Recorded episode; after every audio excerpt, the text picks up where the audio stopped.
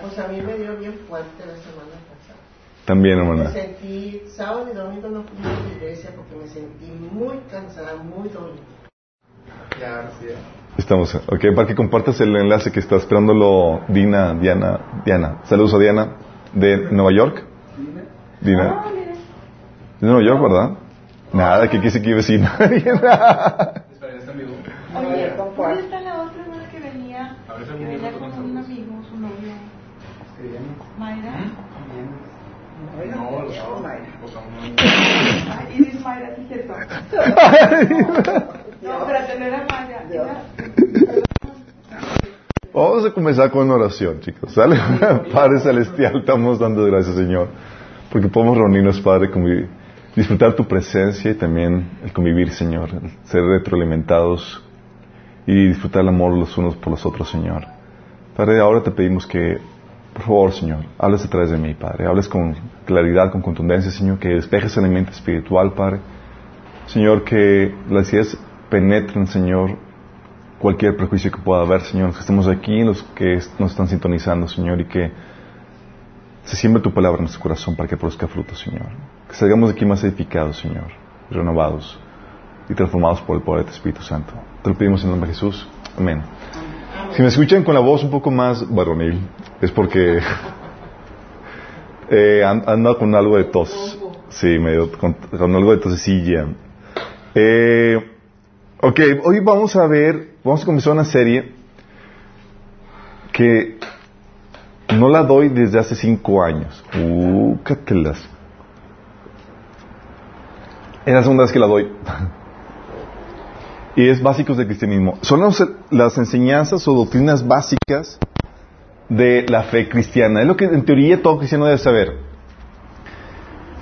Y recuerdo cuando la empezamos a dar, tuve la necesidad de armar este, este- esta serie de doctrinas básicas porque me cuenta que entre los cristianos muy pocos lo sabían. Dije, ¿qué onda? ¿Estamos tan mal? Sí, mal. Entonces vamos a, no voy a asumir que, sa- que, que sabemos eh, todo esto y por eso vamos a, a ver cada una de estas temáticas. Y hoy vamos a ver o iniciar con el tema de la Biblia. Sí, es muy importante este tema porque en la Biblia este libro está basada toda nuestra fe y todo el fundamento, todo lo que creemos está basado en esto. Entonces, si vamos a hablar de la fe cristiana y de lo básico cristiano, tenemos que tocar el primer punto que es la Biblia. Sí. Y vamos a ver varios aspectos de la Biblia, vamos a ver sus características generales, el hecho de que presume ser ella misma la palabra de Dios, sí. Eh, cuáles son las características que lo validan, qué onda con su formación, su tema, sus cualidades, su interpretación. Y todo eso ahorita. Qué rico, todos atragantados. Voy a poner mi cronómetro. Sí. Ah, no, obviamente, uno esperarían que vamos a ver todo esto a profundidad. No, va a ser una untadita de forma general. Sí, no, no voy a entrar a detalles.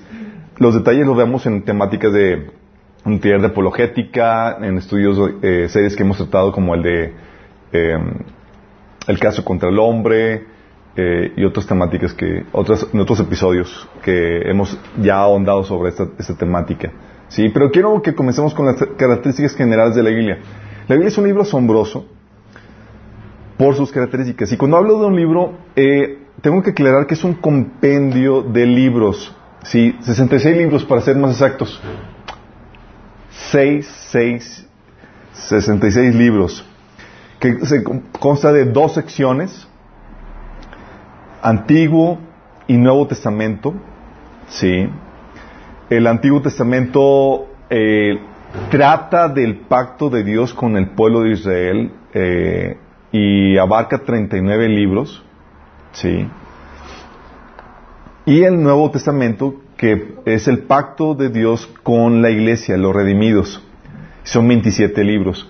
De hecho, por esta razón, sí, la razón de la, la- división que tiene la iglesia, por eso cuando alguien se convierte y se entrega a Cristo, siempre decimos, comienza a leer, dicen, ¿de dónde comienzo a leer la Biblia? Comienza a leer desde el Nuevo Testamento. ¿Por qué? Porque ese es el pacto de Dios para contigo como iglesia. ¿Sí? Porque luego empiezan unos como que, oye, entonces, eh, ¿debo apedrear a mi hijo que me insultó? No, no, no. Eso es del Antiguo Testamento, es pacto de Dios para con el pueblo Israel. Era para una situación particular, una, una nación donde eh, la- las leyes incluían códigos civiles, penales eh, eh, eh, y demás para una nación, ¿sí? Entonces, por esa razón, las normas que, que, son para el pueblo de Israel no necesariamente aplican para nosotros. Hay principios que sí se pueden aplicar a nuestra vida, pero el Nuevo Testamento es lo que se concierne a nosotros como cristianos. Y son los principios, y es lo que la Biblia se le llama en Santiago y en otros pasajes la ley de vida, ¿sí? Entonces, es la diferencia. Por eso com- digo, comenzaba, com- si, no, si, vas a si no has leído la Biblia y vas a comenzar a leerla, comienza desde el Nuevo Testamento. Porque es lo que tienes que empezar a poner en práctica ya como creyente y seguidor de Cristo. ¿sí? Y tal cual como viene ahí, oye, que dice que hay que amar a tu enemigo, ama a tu enemigo, que hay que eh, atenderlo bien y demás, atiéndelo bien, que hay que perdonar, hay que- todo eso ahí sí tal cual como viene, me lo empiezas a obedecer. ¿sí? Entonces es- son las dos divisiones, el Antiguo Testamento eh, eh, que es el pacto de Dios con el pueblo de Israel, el pacto Sinaí abarca eh, todas las leyes, las cuales terminan con Cristo. Terminan con Cristo, ¿por qué? ¿Alguien sabe por qué termina la ley con Cristo? ¿Por qué termina con Cristo? Termina con Cristo porque la, la ley lo que hacía era exhibía la condición del ser humano como pecador. Y decía, ¿sabes qué? Eres pecador. Pero no solamente la exhibía, daba una sentencia sobre esa condición. ¿sabes qué? Y mereces la muerte. Entonces, ¿qué hace? ¿Qué, qué hace? Eh, en Cristo dice la Biblia que tomó nuestro lugar y murió la condena, la muerte que la ley demandaba de nosotros. Y Romanos capítulo 7 habla acerca de eso, habla de que una vez muertos en la ley, estamos libres de ella. La ley ya no tiene efecto sobre ti. Es como que la ley puede gobernar sobre un muerto. No. Exactamente. Por eso el antiguo pacto no opera sobre nosotros. ¿Sí? Los creyentes, sino que es el nuevo pacto. Dice por eso que renacemos a un nuevo, a un nuevo orden. ¿sí? Y Pablo abunda sobre eso en muchos eh, pasajes de la Biblia, como en todos libros completos como Gálatas habla acerca de todo eso. ¿sí? El libro de Hebreos también habla acerca de eso. Entonces son, son dos secciones, Antiguo Testamento, Nuevo Testamento. Oye, dices, oye, ¿por qué? Si el Antiguo Testamento pues ya es para el pueblo de Israel, ¿por qué, para, por qué tenemos que conocerlo nosotros o por qué tenemos que leerlo? Pablo nos contesta eso en, en 1 Corintios capítulo 10, donde dice que todo eso fue escrito para enseñarnos a nosotros los que estamos viviendo en los últimos tiempos, como moralejas. Es como que te va a ayudar a entender el Antiguo Testamento cómo es Dios y cómo opera con el ser humano. Y te va a ayudar a excrementar en cabeza ajena. Porque hay muchas moralejas, hay muchas cosas que se aplican a nosotros. Pablo decía que, ahí en este pasaje, que por eso no debemos de, quejarnos porque, o de ser inmorales, porque, porque a causa de eso vino mortandad sobre el pueblo de Israel y te lo está poniendo como ejemplo a nosotros. ¿sí? Entonces hay ejemplos y principios que puedes extraer y es para que excremientes en cabeza ajena. O sea, que no tengas que revivir cosas que, ay, no sabía, no, porque ya hay un antecedente, ¿sí? el- del Antiguo Testamento. Entonces sí sirve el Antiguo Testamento y te ayuda a conocer cómo es Dios. Y hay muchas profecías que todavía están pendientes por cumplirse, ¿sí?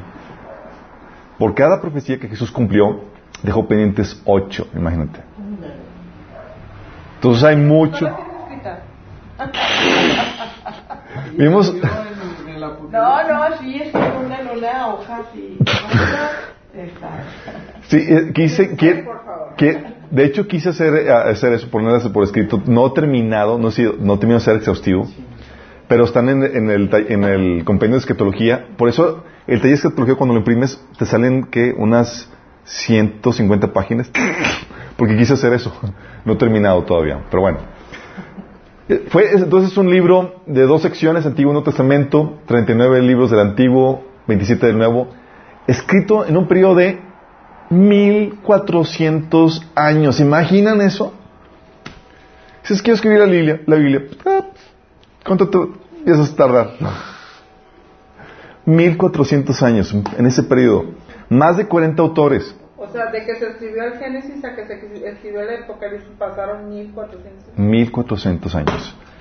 Del primer libro de la Biblia que se dice que fue... ¿Qué, qué- qué libro fue el primer libro? Moisés. No. Job. Job. Libro, el libro más viejo. ¿Por qué? ¿Cómo? El primer libro que escribió no fue Génesis. No, no fue Génesis. Sí. la- Ya sabía. No, fue Job. De hecho, la historia de Job data de antes de, se dice que fue, eh, es un relato de an- que precede a, a Abraham. Sí. Imagínate. Ah, la- ¿Por qué? precede a Abraham. What? Estaba después.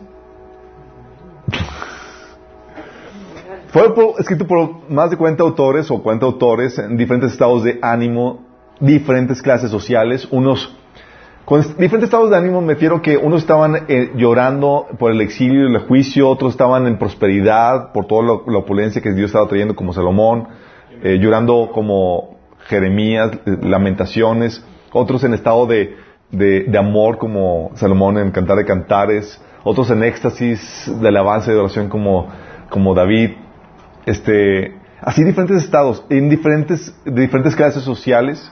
Unos eran reyes, otros profetas, otros es- Pastor. pastores, sí, copero coperos. Ah, tenía- tienes aquí eh, en diferentes lugares, unos escritos desde la cárcel, otros desde el palacio, otros desde el exilio.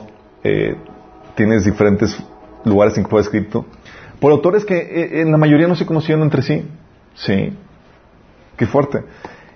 Y en tres continentes, África, Asia, Europa, eh, en tres idiomas, hebreo, griego y arameo. ¿Qué parte de la Biblia es la que se fue escrita en arameo? ¿Alguien sabe? El Antiguo El nuevo. Los voy a reprobar. Supongo que ya sabía. El antiguo testamento. Eso no Es que no, que el Nuevo Testamento fue en griego. El antiguo en hebreo. Que Pero el arameo lo hablaban ellos. Excepto unas partes de Daniel. Sí. Las partes que tienen que, lidi- que lidien con los gentiles, la historia de los gentiles es, es- fue en arameo, que era el idioma de los O sea, gentiles. Mateo escribió en griego. Mateo, pues, se- los escritos que se tienen fueron en, en- en griego. De hecho, ahí, la- ahí la teoría, la hipótesis, porque no hay ninguna evidencia de que Mateo se haya escrito en hebreo. O sea, Porque escribió a los judíos. sí, pero acuérdense que los judíos en el tiempo romano, su lengua eh, con la que hablaban, se comunicaban, era el griego. Tal así que el- el- el- la, la Biblia que utilizaban del Antiguo Testamento era la versión Septuaginta. Traducida. Que era traducida a griego. De hecho, todos los pasajes que citaban del Antiguo Testamento eran de esa Biblia, la versión griega. El- para ellos el, el hebreo era como para los católicos de la vieja guardia, eh, sería el latín, ¿sí? Pero no era un idioma que se utilizaba para, para comunicarse más que para asuntos religiosos, ¿sí? ¿Tiene que ver con el imperio de Grecia fue antes de Romano? ¿O estoy perdiendo la historia? El imperio, sí, lo- el, el imperio griego dominó toda esa región y lo que cuando vinieron los romanos, eh, ellos conquistaron Griega- eh, Grecia, pero Grecia los conquistó culturalmente. Entonces adoptaron nuestros dioses, lengua y toda la cosa. Sí, entonces fue, hay un, una, Por eso se quedó el lenguaje en griego. exacto. Pero el lenguaje en griego nos, nos da una, Dios permitió en su soberanía que eso fuera así porque el lenguaje griego es muy exacto. Si algo que tiene el lenguaje griego es su, su característica es sumamente exacto. No da, no, no da lugar a, a malinterpretaciones de qué quiso decir aquí. No, es sumamente exacto, sí, en la forma en que Lo que se... el presidente quiso decir. Tratados. Sí, exactamente. Entonces, estas son las características generales de la Biblia. Sí. Dices, órale, entonces está, estamos hablando de es un repertorio de libros por diferentes autores y demás. Y en medio de estas características o de, esta, de este cúmulo de, per- de, de- de libros, este libro presume ser la palabra inspirada por Dios. Se ostenta como. O sea, dices, hey, soy especial. Sí. Muchos pasajes, pasajes por ejemplo, pasaje tradicional, 2 Timoteo 3:16, toda escritura es inspirada por Dios. Diciendo, órale, está, está dando un entendimiento de que Dios estaba detrás de la formación de, de la Biblia. Y cuando estamos hablando de que la Biblia es inspirada por Dios, estamos diciendo, no estamos diciendo que Dios escribió la Biblia.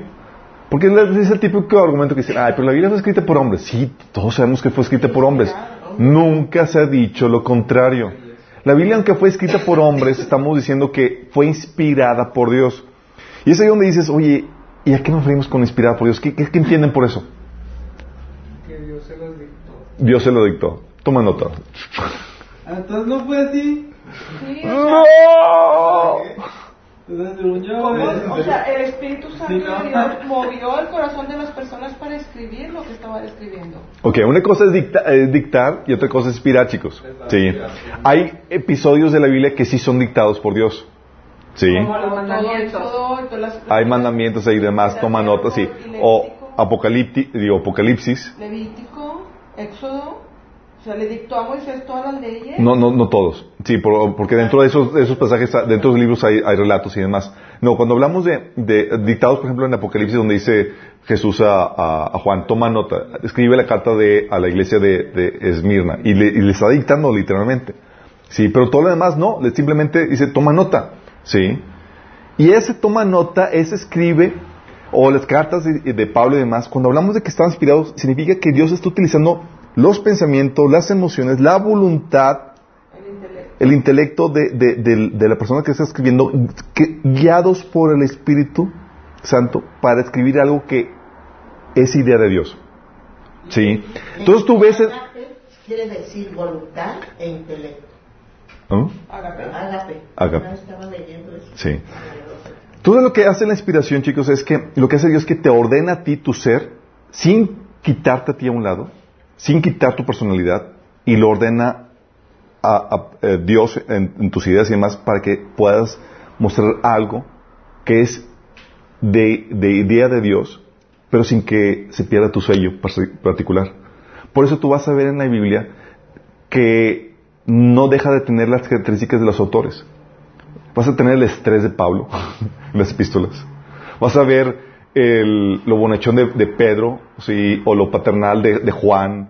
Vas a ver lo claro de Lucas. Y tú dices, ¿por qué? Porque Dios no quita tu personalidad. ¿Sabes quién quita tu personalidad y te dice, hazte un lado y toma control de ti? Satanás, exactamente. Entonces cuando el, enemigo dice, sabes que quítate, te voy a entrar en control de ti. Cuando, ah, si dijéramos que, oye, eh, eh, fue escrito en una especie de trance, tú ya sabes con eso sentido de que estuvo en tránsito y perdió conciencia de sí mismo, o fue escrito con escritura automática, sabes que es Satanás. Sí, porque lo que Dios vino a hacer, vino a redimir al ser humano. Y redimir al ser humano, cuando hablamos de eso, estamos hablando de que vino a establecer el orden de Dios, donde el hombre sigue, si- es el representante de Dios para llevar a cabo su voluntad aquí en la tierra. Nada más lo alinea su voluntad. Y eso es inspiración. Sí. Mientras que el enemigo dice, no me sirves, ¿sabes qué? Quítate. Y lo trata de desplazar. Si te desplazara a Dios, sería lo contrario de redimirte. Todo lo que hace Dios es que te, re- te restaura y te pone y te alinea su voluntad. ¿Sale? Entonces, ¿vamos entendiendo lo que es la inspiración, chicos? Sí, con que no haya con que duditas de con que, ah, fue inspirado. ¿Y, y cómo supiste? No, pues me- un espíritu entró en mí y me escritura automática. No. Eso es obra del diablo. ¿Sale? Hay varios pasajes más que dice, por ejemplo, 2 de Pedro 1.21 dice, porque nunca la profecía fue traída por voluntad humana, sino que, los, sino que los santos hombres de Dios hablaron siendo inspirados por el Espíritu Santo. Sí, exactamente. Y era el Espíritu Santo que les ponía la palabra y demás, y venía muchas veces como palabra profética, pero no necesariamente eh, venía a veces como palabra profética. A veces simplemente era, estaban escribiendo y demás, y el, Señor estaba ordenando todo lo que escribían, eh, sin que ellos se dieran cuenta, muchas veces. Sí. Por ejemplo, Lucas cuando hizo toda la investigación y todo eso, Lucas no estaba así como que entró en trance y escuché la voz de Dios. dict- No, él dice, Lucas capítulo 1, dice que con mucha diligencia estudió, sí, eh, los episodios o los hechos de lo, de lo acontecido con la historia de Jesús. Imagínense, Dios utilizó esa diligencia, ese investigar para sacar algo inspirado. No necesariamente tiene que ser una profecía. Sí, qué fuerte. Según Pedro 1.20 dice, ante todo tengan muy presente que ninguna profecía de la escritura surge de interpretación particular de nadie. No fue como que, ah, sí, es algo de mi propia conjetura. No, es el Espíritu de Dios el que está moviéndose detrás de, de todo eso. Sí, por eso dice también en Primera de Tesalonicenses 2.13. Dice, así que no dejamos de dar gracias a Dios. Fíjate cómo Pablo lo pone. Dice, porque al oír ustedes la palabra de Dios que les predicamos, la aceptaron no como palabra humana, sino como lo que realmente es. La palabra de Dios. ¿Sí? Pablo sabía que el mensaje que estaba él exponiendo a la iglesia era qué? La palabra de Dios. ¿Sí se dan cuenta? Por eso la Biblia te dice, presume de ser la palabra de Dios. No es como que, ah, pues a alguien se le ocurrió, dijo, pues este libro me agrada y vamos a declararlo palabra de Dios. No, el problema es que el mismo libro te lo pone, ¿sí? Por eso dice también, de hecho en otro pasaje dice Pablo, 1 Corintios 14, 37, si alguno se cree profeta o espiritual, reconozca que esto que les escribo es mandato del Señor, tómala. Como que te quedas acá un, sofisticado espiritualmente, esta carta es del Señor, ¿sí? Entonces, cuando alguien se está leyendo la Biblia, eso es solamente por mencionar algunos ejemplos. Tú vas a encontrarte continuamente en la Biblia y Dios dice esto, y Jehová dijo esto, y, esas frases y eso que, es, es el enunciado que Dios está dando un mensaje claro y haciéndote en, claro que es Él que te lo está transmitiendo, que es su palabra. De hecho, tal así que en las epístolas cuando se escribían, chicos, eran de, fácil y de alta divulgación entre las iglesias. ¿Sí? ¿A qué me refiero con esto? Llegaba la carta de Pablo y llegaba y se leía y se copiaba y se distribuía entre varias iglesias. ¿Sí?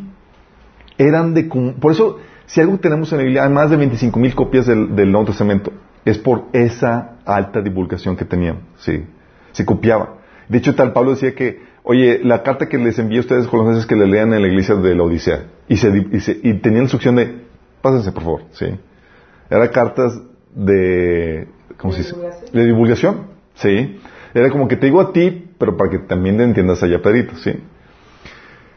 Y por eso Pablo, eh, Pedro, reconociendo la divulgación que tenían las, diferentes cartas de los diferentes apóstoles, decía esto de la carta de, de, las cartas de Pedro.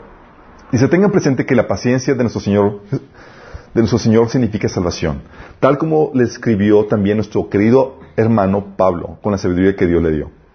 Sí, dices, oh, cita Pablo, Pedro cita Pablo. En todas sus cartas se refiere a estos mismos temas. Hay en ellas algunos puntos difíciles de entender que los ignorantes e inconstantes tergiversan, como lo hacen también con las demás escrituras para su propia perdición. Fíjate cómo él pone las escrituras de Pablo a la par que el resto de las escrituras. ¿Sí? Y dices que hay gente que las tuerce las escrituras de Pablo igual que el resto de las escrituras. Es. Sí. Y se reconocían mutuamente conspiradas porque tenían ese sello de inspiración, de autoridad apostólica que las caracteriza. Si dices, oye, bueno, toda la Biblia presume que es la palabra inspirada por Dios, o sea, no es cualquier libro. Presume ser la palabra de Dios y uno debe tomarla nada más porque así, porque así lo presume. El libro Mormón también, el libro Mormón también presume ser una palabra inspirada por Dios, ¿no? No lo he leído, pero me imagino que sí. Digo, debe haber otros libros que eh, proclaman o, eh, pretenden ser inspirados por Dios, pero no solamente tiene la osadía de presumir ser la palabra de Dios, sino que tiene con qué respaldar esa presunción. Sí, porque cuando ya alguien llega, oye, muéstrame qué, palabra, eh, ¿por, qué dices que es la palabra de Dios? De hecho, en una discusión que tenía en Facebook con unos ateos, decía, es que la, Biblia es la palabra inspirada por Dios. Dice, ay, sí, pero todos los demás libros de las más religiones dicen lo mismo. Sí, pero ninguno tiene las mismas, las credenciales que la Biblia tiene para poder sustentar eso. Sí, es que qué evidencia me presentas para soportar tu enunciado, sí, lo que tu declaración. Bueno, la Biblia tiene características, tiene con qué validar su osada declaración de ser la palabra de Dios. Uno es la integridad del texto. De los textos antiguos, tienes que entender esto. Esto lo vemos muy a detalle en el libro de eh, digo, en el taller de apologética, aquí nada más les doy una encochada, pero la Biblia, eh, de los libros, de los escritos antiguos, es, tenemos los textos, eh, de todos los escritos antiguos, de, de- de- de la- de las, por las mismas fechas y demás, la Biblia es el, libro que tiene las copias más cercanas a los originales. De ningún libro antiguo tenemos los originales, eso es- pero de la Biblia tenemos los escritos dentro del mismo siglo tenemos copias. Sí. O sea, del original a la primera copia tenemos dentro del mismo siglo. Imagínense. Mientras que las copias de, de escritos de Platón, de Sócrates y demás, y otros son de Homero y otros, de la original a la copia son mil años promedio. Sí. O más de mil años. Y la gente las valida. Y la gente ni siquiera se atreven a cuestionar Y son como dos copias. y son como dos o cuatro copias. Y, dos- y no solamente, en la Biblia no solamente tenemos las copias más cercanas a los originales, sino que tenemos miles de copias, más de 25 mil copias. ¿Sí?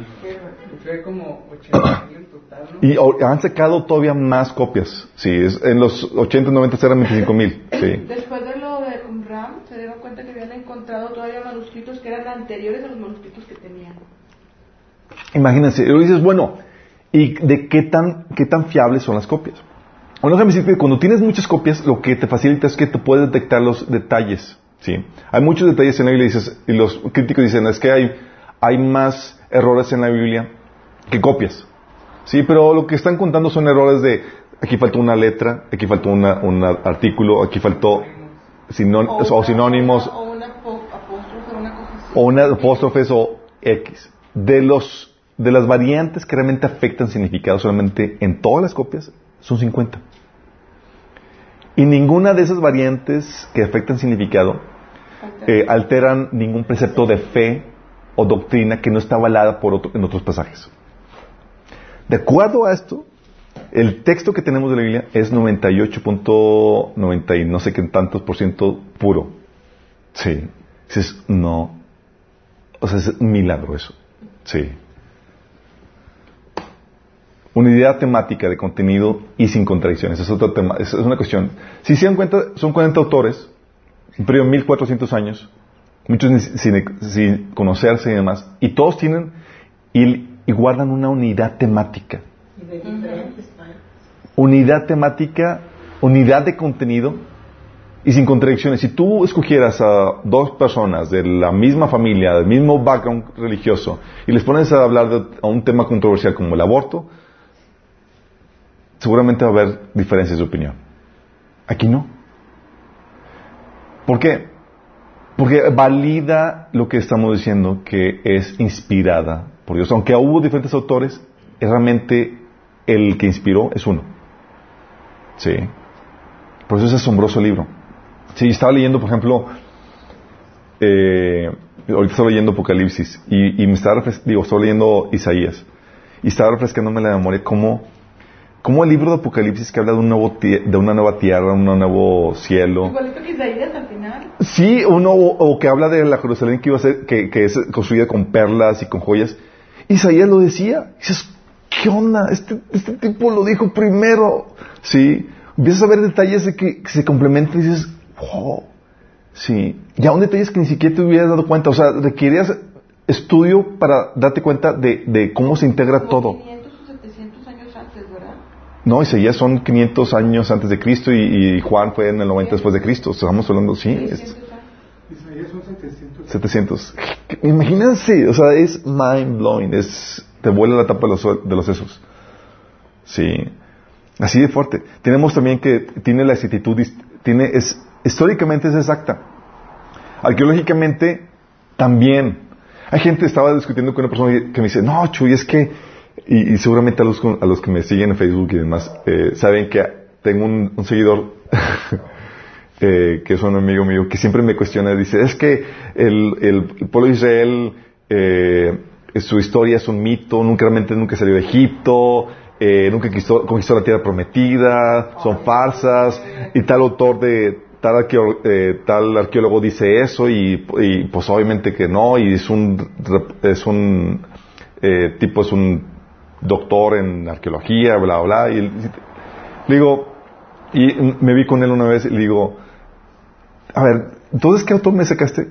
Y, citó el, autor y digo, ah, sí, ya recuerdo él. Y había visto de él una conferencia de, de, otro arqueólogo que lo cita.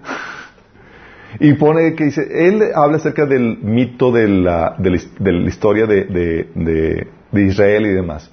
Pero no presenta ninguna evidencia para sustentar su teoría. En cambio, este autor dice, él dice que es un mito, bueno, aquí te va evidencia uno. Sí, la prueba de que Jericó realmente fue real. Sí, y la evidencia arqueológica. Y dices, oh, sí. Evidencia número dos, oye, los, los altares que, que este Josué edificó eh, al conquistar la tierra, ahí está la están los, los, los, eh, los descubrimientos arqueológicos. Oye, uno tras otro, tras otro. Y digo, mientras que uno te presenta solamente la teoría, otro te presenta evidencia. Y cuando tienes evidencia, olvídate de hipótesis, olvídate de teorías. Si tú no puedes decir, por ejemplo, que si te enseñan la, muestran la foto de una persona que está besando, se están besando y dices, oye, no es cierto, nunca se besaron ni nada. Aquí está la evidencia. Sí. Y la evidencia mata cualquier hipótesis que se pueda tener. Yo le comentaba, lo grueso de este asunto es que este arqueólogo, sí, se nota que tiene una, una agenda en contra del cristianismo, porque ni siquiera menciona todos los descubrimientos que sus eh, colegas, doctores en arqueología y demás, han sacado la luz. Ni siquiera lo menciona, es como que lo mete ahí como que... Y lo único que presume es su título y su teoría. ¿Sí? Por eso, es- y gracias a Dios por la, la academia que, que no está monopolizada con los que están en contra de la, de la Biblia, pero tenemos arqueólogos, tenemos historiadores y demás que se han convertido al ver la evidencia. Así este punto, sí. De eso más detalles vemos en, en, en escatología. También tiene la exactitud científica, porque la Biblia tiene increíbles no es un libro científico, pero tiene enunciados y declaraciones científicas asombrosas para su tiempo. Menciona, por ejemplo, la primera ley de termodinámica, la segunda ley de termodinámica, las, los principios de eh, las norma- normas de sanitización, ¿sí? Eh, entre muchas otras cosas más. Dices, no puede ser que un pueblo tan antiguo tuviera tal conocimiento, ¿sí? Pero así es. Y conocimiento que nos, que no fue sino hasta el siglo pasado o antepasado, nosotros lo, nos dimos cuenta de eso, sí. También tiene, eso es increíble, la prueba de, de profecía cumplida. Ningún otro libro sobre la faz de la tierra tiene esto. Hay los musulmanes tratan de decir, es que tal, eh, tiene, si tiene el, Corán una profecía eh, que cumplida. No.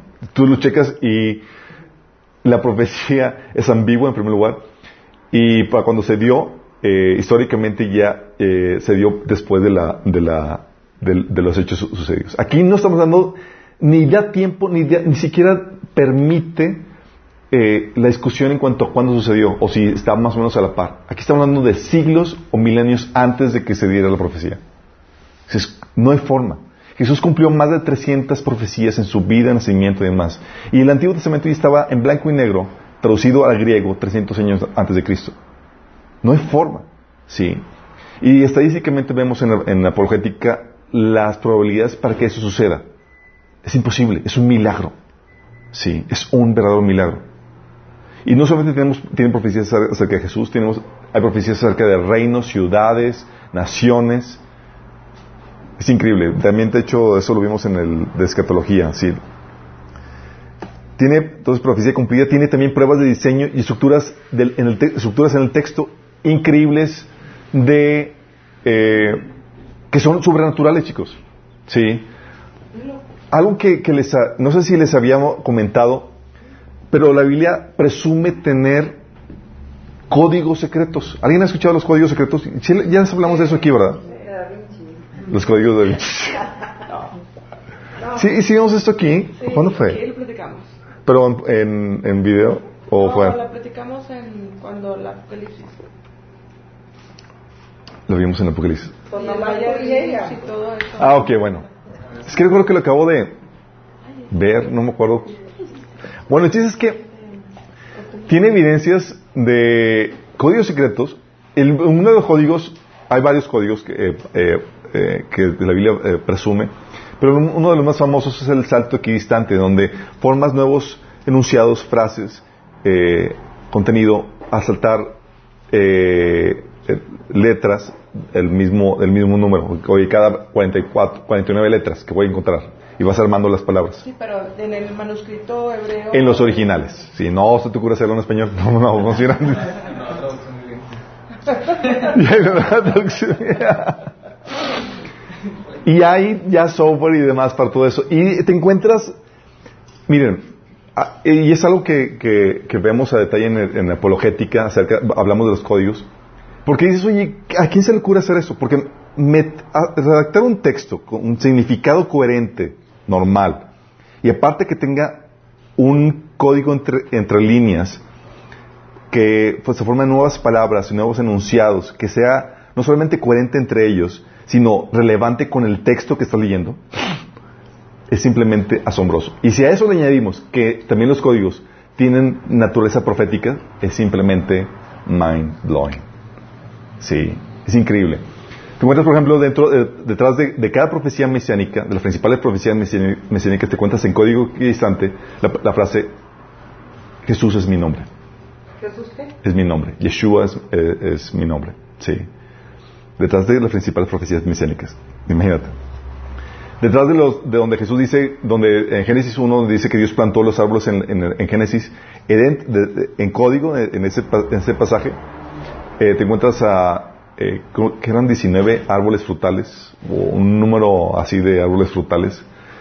Eh, te encuentras en Ruth la, eh, la historia, la genealogía de, de David en orden, ¿sí? Te encuentras, la- una de las más asombrosas, hay muchas, una de las más asombrosas es en Isaías 53. En Isaías 53, ¿alguien se acuerda de qué se trata? Es el, la pasión de Cristo. Si tú lees el texto y dices, ah, pues la pasión de Cristo, cómo fue entregado por nuestros pecados, molido por nuestras iniquidades, eh, el castigo de nuestra paz fue sobre él. Y todo ese pasaje es, es la pasión de Cristo. Bueno, detrás de ese pasaje, en el código equidistante, tú vas a encontrarte a todos los actores de la pasión de Cristo. Herodes, tres Marías que están participando, eh, te encuentras a dos Santiago, te encuentras a todos los actores ahí con un faltante, Judas. Sí. Dices, ¿cómo puede ser eso? Sí. O sea, lo que pasa es que también comenta de que este salto equidistante es un desarrollo eh, matemático aplicado a la, a la, ¿cómo se llama? A la estadística, que desarrollaron doctores en matemáticas y en física y que aplicaron y programaron y, y que eso, eso viene desde Isaac Newton, Isaac quería- creía que Dios tenía una referencia de toda en el cosmos en la Biblia. Bueno, viene de, de más atrás de, varios- de un rabino, no puedo ahorita el nombre, pero eh, pues gracias a estos, a estos códigos equidistantes, matemáticos, estadistas, estadistas se han convertido a, a Cristo. Ahí vemos, citamos a personajes de, de la NASA y, y líderes eh, matemáticos que, se, que por estudiar esto se encuentra, esto es increíble. ¿sí? Y dices, oye, ¿por qué Dios haría eso? Estaba platicando con una persona acerca de esto y él, con tal de no creer en Dios, brujería. ¿Cómo puede ser eso? Digo, no, no es brujería, simplemente es la marca de Dios, es como Dios dejando su impresión, I was here, así como que estoy aquí, es firmando aquí, su, autentificando el texto, ¿sí? No hay forma humana en que se pueda hacer, ¿sí? Y aunque te puedes encontrar textos, dicen, eh, la crítica dice, no es que eh, en textos grandes es esperarse que se encuentren cosas de ese tipo, ¿sí? Y sacan ejemplos de Moby Dick, la, eh, y otro libro que no me acuerdo ahorita cómo se llama, y sacan algunos que otros ejemplos, pero nada que ver con la, con la intensidad de los, de los códigos que se aparecen en la Biblia, o sea, son bastantes, pero lo más fuerte de esto, que son relevantes con el texto que estás leyendo. O sea, estás leyendo el texto y en código aparecen cosas relevantes al texto que estás leyendo. Eso no, no se puede hacer. Sí. Eh, también es validada por su supervivencia. La Biblia es de los libros más perseguidos, chicos. Históricamente Y destruido. y destruido, o sea, e inclu- incluso por la iglesia misma que se llamaba iglesia, se llama iglesia. La iglesia católica te, te pescaban con la Biblia, era, eras quemado tú con tu librito. Sí. Y también tienes la prueba de las vidas y sociedades cambiadas, chicos. Sí. Las vidas y sociedades cambiadas.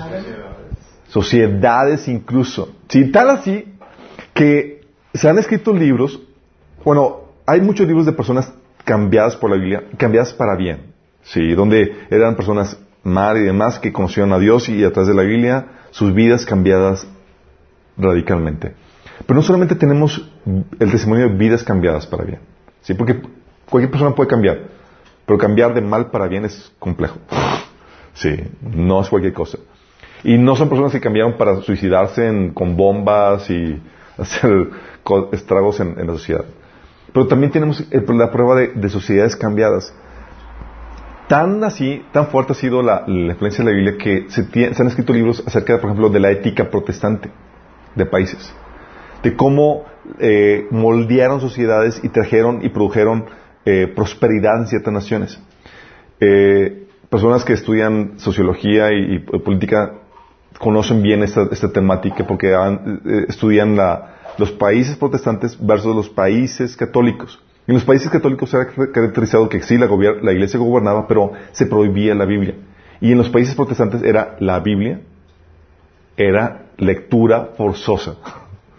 Sí, y era, afectaba tanto la, la- la cultura que afectó también la sociedad en cuanto a sus valores y a su ética de trabajo.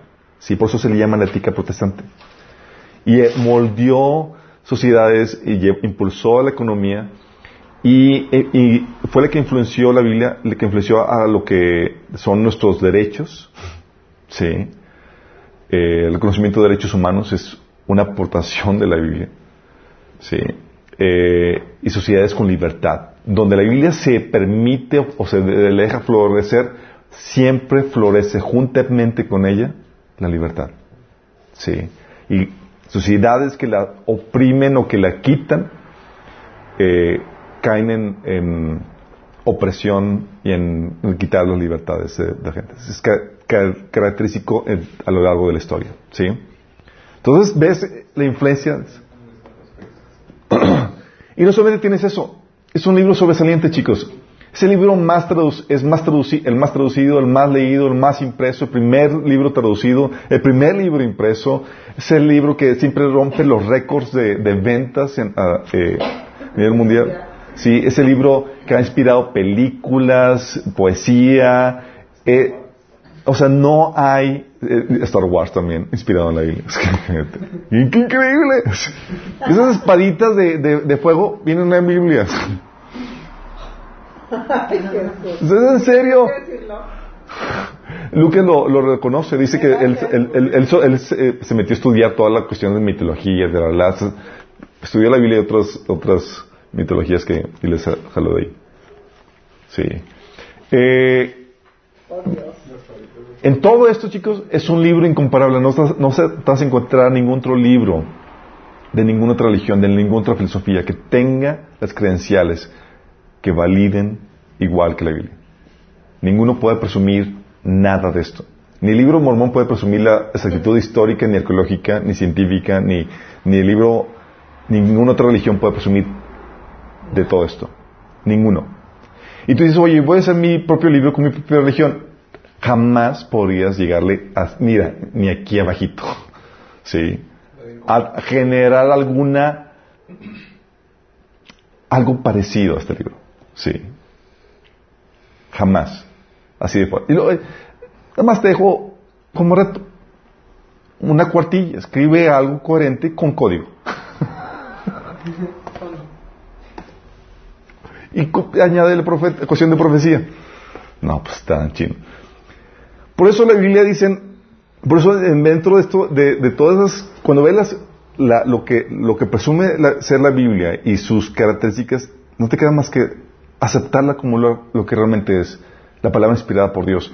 Es aquí donde mucha gente en su ignorancia dice, es que la Biblia es un producto de, de- del concilio de, eh, dirigido por este Constantino, donde juntó a los, a, a los diferentes líderes de la iglesia y había muchos libros eh, y dejó, eh, unió a, unos cuantos libros por, con fines políticos y, y, y- y religiosos y dejó a otros afuera por cuestiones políticas y de poder. Esas teorías que te mete Código da Vinci, esas películas y otras, es pura farsa, chicos. Sí.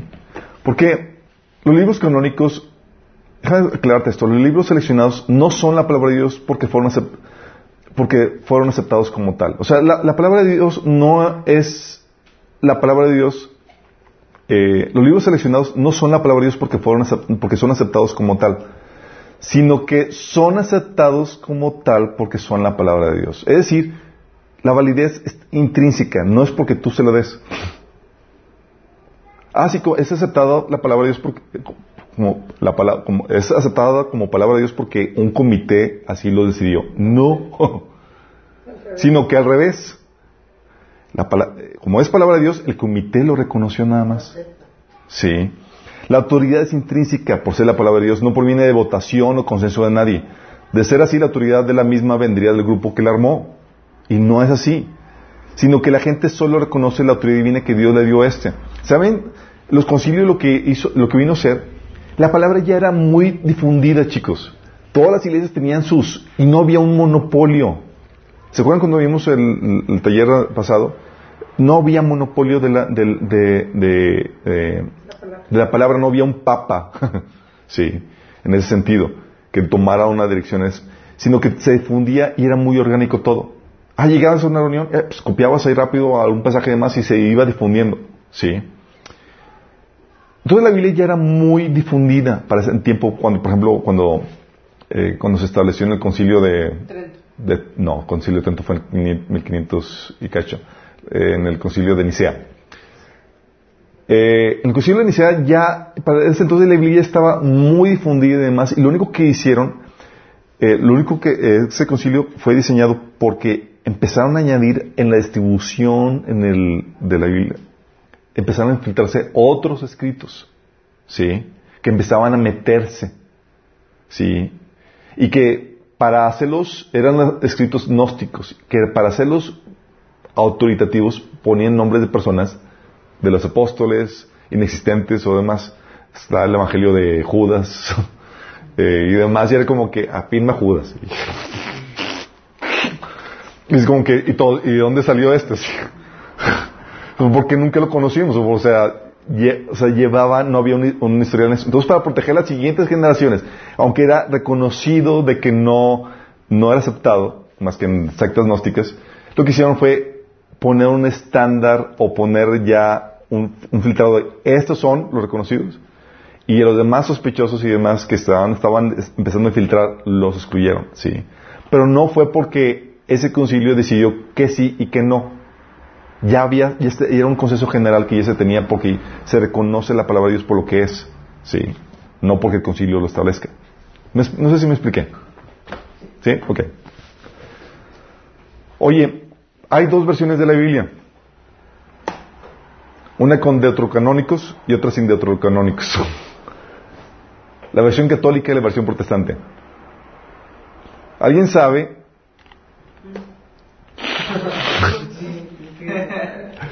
cuándo fueron añadidos los libros deuterocanónicos? Porque los libros deuterocanónicos son, son, si me recuerdo, cinco libros que la Iglesia Católica añadió a la Biblia en el Antiguo Testamento. Tobías, Macabeos, Sabiduría. Sabiduría, Judith. Judith y eh, eclesiásticos. Eclesiásticos. Eclesiásticos. Sí, eclesiásticos. Entonces la, la cinco. Sí, tienes cinco más. Te, te dan más por tu dinero. Y nosotros lo llevamos a Ya más poco. Ok. Depende de la edición. Sí, los protestantes son un poco más cosas. Eh, ¿qué, ¿Cuál es la, ¿Por qué ese- esa- esta diferencia? Ok, déjame aclararte esta, esta problemática. Cuando este rey de, eh, este gobernante griego que, que gobernaba sobre la península de, Oriente, que ordenó la traducción al griego, que es la Septuaginta, no solamente tradujo los escritos de... No solamente no, tradujo el, canon eh, hebreo, sino que tradujo otros escritos que estaban en circulación. Sí. Se tradujeron más cosas. Sí. Eh, que son de, de interés cultural, histórico y demás, pero no tienen la- el sello de eh, las características que lo autentifican como la palabra inspirada por Dios. Sí. Hay ciertos detalles ahí con, con doctrina, por ejemplo, hay uno, uno de los deuterocanónicos que enseña a orar a los muertos o algo así. Eh, eh, tiene detalles y otros que, que como que enseña el- el- la existencia del limbo y cosas por el estilo.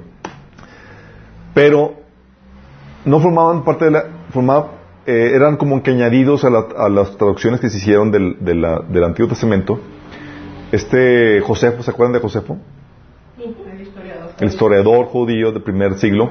Josefo, el- el- la Biblia eh, ya se tenía, el Antiguo Testamento se tenía un reconocimiento normal para el- la época de Jesús de cuál era el Antiguo Testamento. La frase de Jesús de que eh, van a ser juzgados por la sangre derramada desde este eh, de Caín hasta la sangre de Malaquías, si no me acuerdo, no, de este bueno, me dio una frase de otro, de otro- profeta, estaba hablando de, el de todo el Antiguo, Antiguo Testamento. Está hablando como que de inicio fin, de Génesis, Apocalipsis, por decirlo de una forma. Porque la forma en que se ordenaba el Antiguo Testamento era en ese, en ese orden. Terminaba con la, comenzaba con el derramamiento de sangre de, Abel y, eh, de Caín, y la sangre que, el último profeta que murió en el- ante el altar, que era el de Mal, se los debo. Malaquías, eh, no era. Malaquías, sí. Bueno, el es que eh, Jesús estaba haciendo un reconocimiento de, la- de lo que se conocía en el Antiguo Testamento. Y eso es, eso es también documentado por Josefo cuando menciona el listado de- de- de- del, del Antiguo Testamento. Y es el mismo que utilizamos nosotros. Este Jerónimo, por ejemplo, también tradujo del griego y del hebreo al, al, al latín y él puso estos libros deuterocanónicos y puso que son del segundo canon, que es lo, que significa deuterocanónicos. Son datos históricos y demás, no es para considerarse ni para que se hicieran doctrina a partir de ellos. Entonces Jerón- Jerónimo lo- también lo trajo como una aportación cultural a, lo- a los libros canónicos.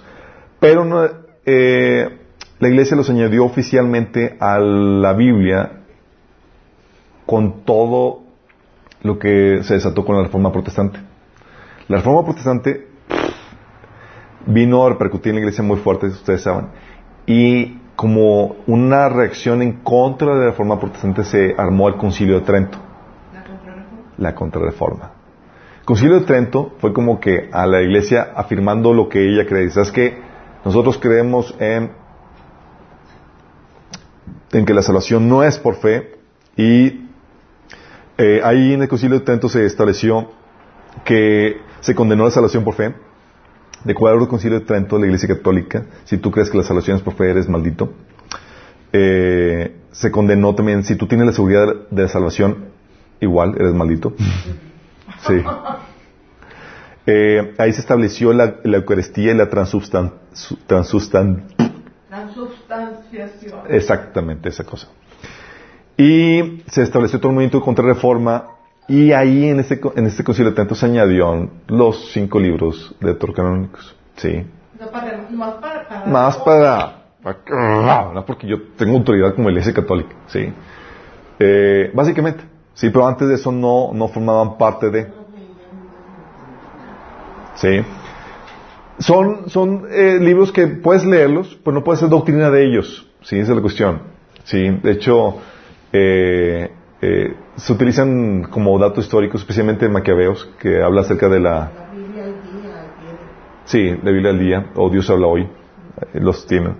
Pero eso es para que entiendan la diferencia. Dices, oye, ¿cuál Biblia es la correcta? Pues cómprate, eh, si quieres más por tu dinero, pues los de abajo. Pero no, no es para que hagas eh, doctrina en base a ellos. Puedes verlo como una cuestión histórica, pero Si vas a leer, pues lee mejor la Biblia, lo- lo- los libros que están oficialmente reconocidos. Eh, sí. Entonces, esa es la formación, sí, para que no, no les anden contando de que, ah, sí, le fue escrito, fue seleccionado por un comité acá especial. No, sí. ¿Cuál es el tema de la Biblia? Jesucristo.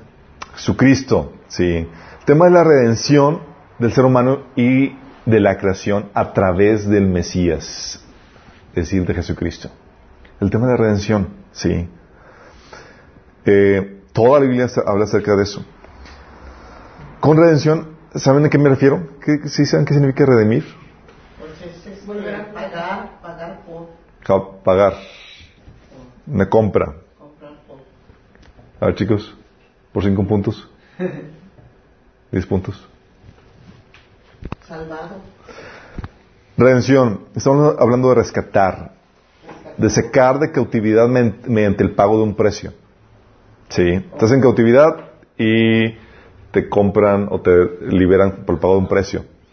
O es, es comprar algo que se había, que se había vendido, sí. De hecho, lo que típicamente se hace cuando das algo en, en- en empeño, lo que haces es cuando lo vas a rescatar, lo que estás haciendo es redimiendo. Sí. Eh, pagas un tanto para volver a tener. Exactamente. Sí. Es liberar de una obligación. Y entonces esa es la temática de la redención. Dentro de, de la teología, además, se, se le conoce este tema de la, de la redención como el paradigma creación, caída, juicio, redención, que son las temáticas generales. Es, hay una creación que Dios hizo porque era perfecta, vino una caída que trajo un juicio y vino la redención por medio de la obra de Jesús y el Espíritu Santo. Sí, básicamente, el tema de redención. Y tú lo puedes ver en el Antiguo Testamento. Antiguo Testamento es la preparación de esta redención.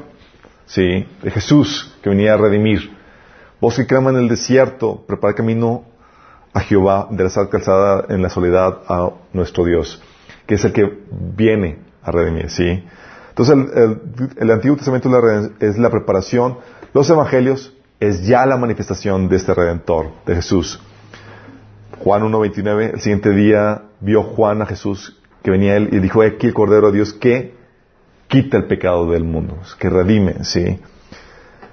El libro de Hechos es la propagación de esta obra de redención que Jesús hizo por nosotros.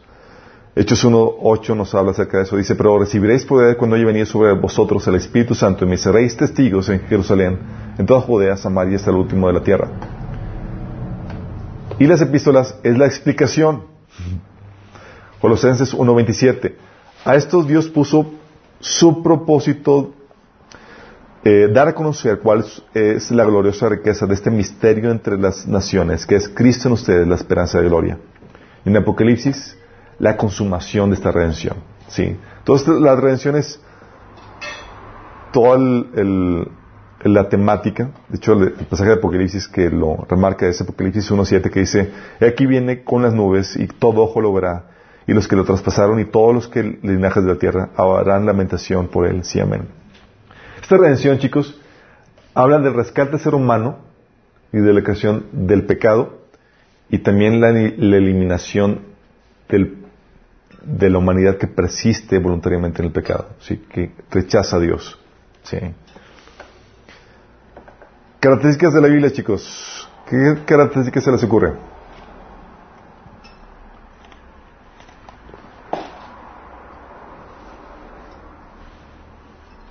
Sabia.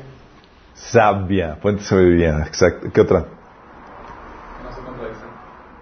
Ah, no se contradice, tiene sentido. Está extenso. Uno, es la verdad eterna, chicos. Salmo 119, 160 dice la, dice la, la Biblia que eh, la suma de tus palabras es la verdad. Sí. O sea, la Biblia presume ser la verdad. Sí. De hecho, Juan 17, 17 de Jesús le dice eh, al Padre, santifíquelos en la verdad. Tu palabra es la verdad. 1 Pedro 1.25 dice que la palabra de Dios permanece para siempre porque eh, es eterna, sí, es la verdad eterna de Dios. Eh, cuando hablamos de, de que la verdad de que la Biblia es la verdad, hablamos de que sus relatos son verdaderos, sus principios son correctos, sus enseñanzas son verdad. ¿sí? Estamos hablando de, de, de eso, no estamos hablando, hablando de que son historias inventadas o que tiene errores de, de historia o de eh, en el relato. No, estamos hablando que sí son verdaderos, son dignos de confianza. No solamente la palabra, la Biblia es la, la- la verdad eterna, sino que es la fuente de la fe. Estos pasajes se lo deben de saber. La fe viene por el oír y el oír por La palabra de la palabra de Dios. Romanos 7, digo 10, 17. Dice que la fe viene por oír la palabra de Dios. ¿Y se acuerdan que dice la Biblia? Que sin fe es... imposible agradar a Dios. Si la fe viene por oír la palabra de Dios y sin fe es imposible Agradar agradar a Dios, entonces requieres la Biblia para poder agradar a Dios. Procesamente. ¿Sí? Tan, tan, tan importante es la Biblia que, eh, dice la Biblia que la- el- nos enseña la Biblia que es la fuente de la fe, que si tú no crees en la Biblia, en 1 Juan 5.11 dice que haces a Dios mentiroso. Por eso no puedes agradar a Dios. Dices, oye, tienes la Biblia y no la crees, y eso es a Dios. Sí. Porque, como lo comentamos, o sea, Dios no te pide que lo aceptes sin razonarlo. Ya vimos que tiene credenciales que validan la palabra de Dios. Entonces Dios tiene con qué mostrar, sí. Tiene, tal es así, chicos, que se han tratado de refutar vez tras vez la Biblia. Muchas veces. Se ha tratado, de refutar la historia de la muerte, la resurrección de Cristo y demás. Y cada vez que la gente con un corazón sincero se mete a tratar de pelear contra la Biblia, ¿sabes quién gana? Convierte. se come La Biblia. Los convierte. porque no puede regresar a nadie. Sí. Y la única forma de salir así con tu escepticismo es negando las evidencias. Así de fuerte. Sí. De hecho, hay una, pala- hay una película que no sé si la vieron, que es la de eh, El caso de Cristo. No lo vi. ¿No la han visto? Buenísima, sí, muy buena. Habla de este caso de, de este ateo que se metió, a- eh, que su esposa se convirtió y él estaba, quería rescatar a su esposa de ese fanatismo. Spoiler. sí, ¿mande? Spoiler. Spoil. Ah, pero eso es muy famoso, no, no, bueno. Bueno, ok. Ok, está bien. Eh, ya no platico más, pero véanla. Está, eh, la pueden rentar en Google Play. Sí. La próxima sesión. La próxima sesión vamos a. Eh, pero así ha sucedido también con personas eh, arqueólogas que se han metido a tratar de refutar la Biblia y encuentran que todo concuerda tal como viene y se han terminado con- convirtiendo además. Sí, entonces la fuente de la fe. Sí. O sea, tú dices, la gente dice, yo soy una persona de fe y no lee la Biblia o no cree lo que Biblia, no es persona de fe. Porque la fe no se trata de creer lo que tú quieras. ¿Ok? La fe se trata de creer la palabra de Dios, que es la fuente de la fe. También dice, nos enseña la Biblia que la Biblia es alimento del espíritu de la persona. Alimenta tu espíritu. Sí. Dice Mateo 4:4 que no solo de pan Vivir el hombre. sino de todo, no me salgan con taquitos ni cosas por el estilo, por favor, de toda palabra que sale de la boca de Dios. Dios enseña que de su palabra nuestras almas y nuestros espíritus viven. Por eso 1 Pedro 2.2 nos pone a la palabra de Dios como esa leche espiritual que debemos anhelar como niños recién nacidos. Sí, porque es fuente de vida. No te alimentas de la palabra de Dios, estás ayunando y es un ayuno prohibido. Ese tipo de ayuno. Sí. Porque ese ayuno te mata, literalmente. ¿Ok? Entonces alimenta el espíritu de la persona y da vida. También otra ca- característica es que es el parámetro por el cual, nada más, vas a juzgar a toda la humanidad. Él es, como dice mi abuelito, échense ese trompo a la uña. Eh, Juan 12 del 47 al 50 Jesús lo pone de esta forma. Fíjense lo que dice. Si alguno escucha mis palabras, pero no las obedece, no seré yo quien las juzgue. Dice Jesús, "Ah, ¿cómo entonces quién? Dice, pues no vine a juzgar al mundo sino a salvarlo. El que me rechaza y no acepta mis palabras tiene quien lo juzgue. La palabra que yo he proclamado lo condenarán en el día final. Tómala. Dice, uff. Hermoso, ¿verdad? Porque Él vino a salvar a otros.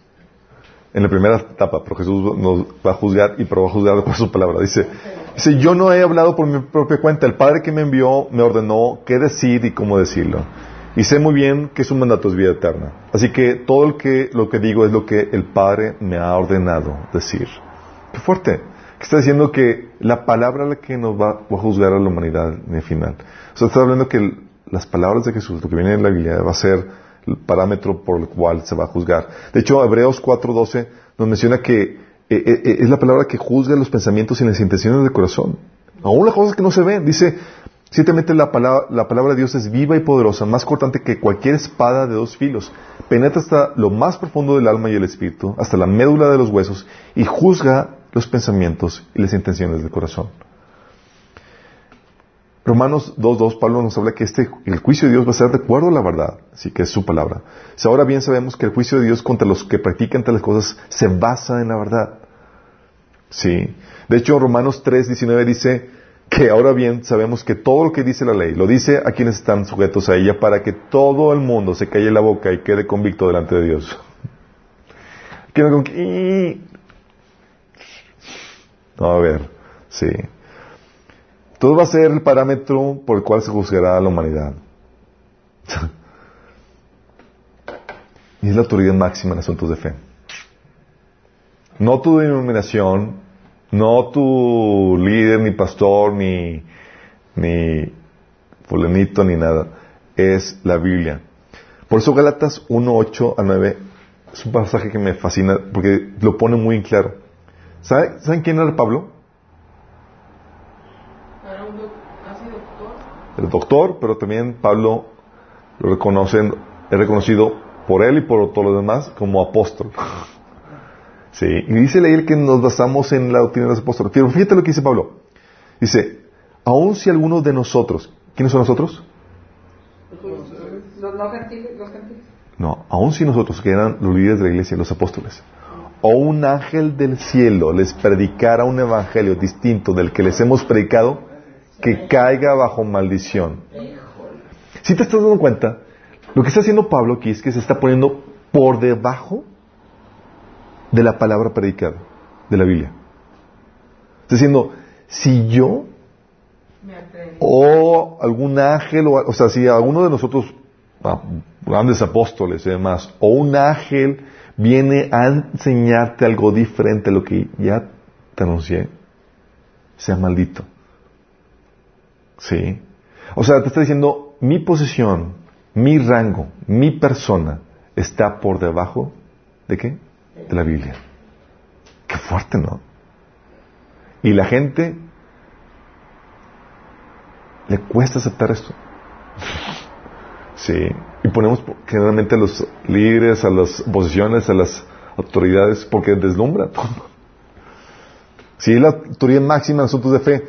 Y luego, por si acaso no lo, no lo captaste bien, te lo vuelve a repetir. Pablo dice, como ya los hemos dicho, ahora lo repito.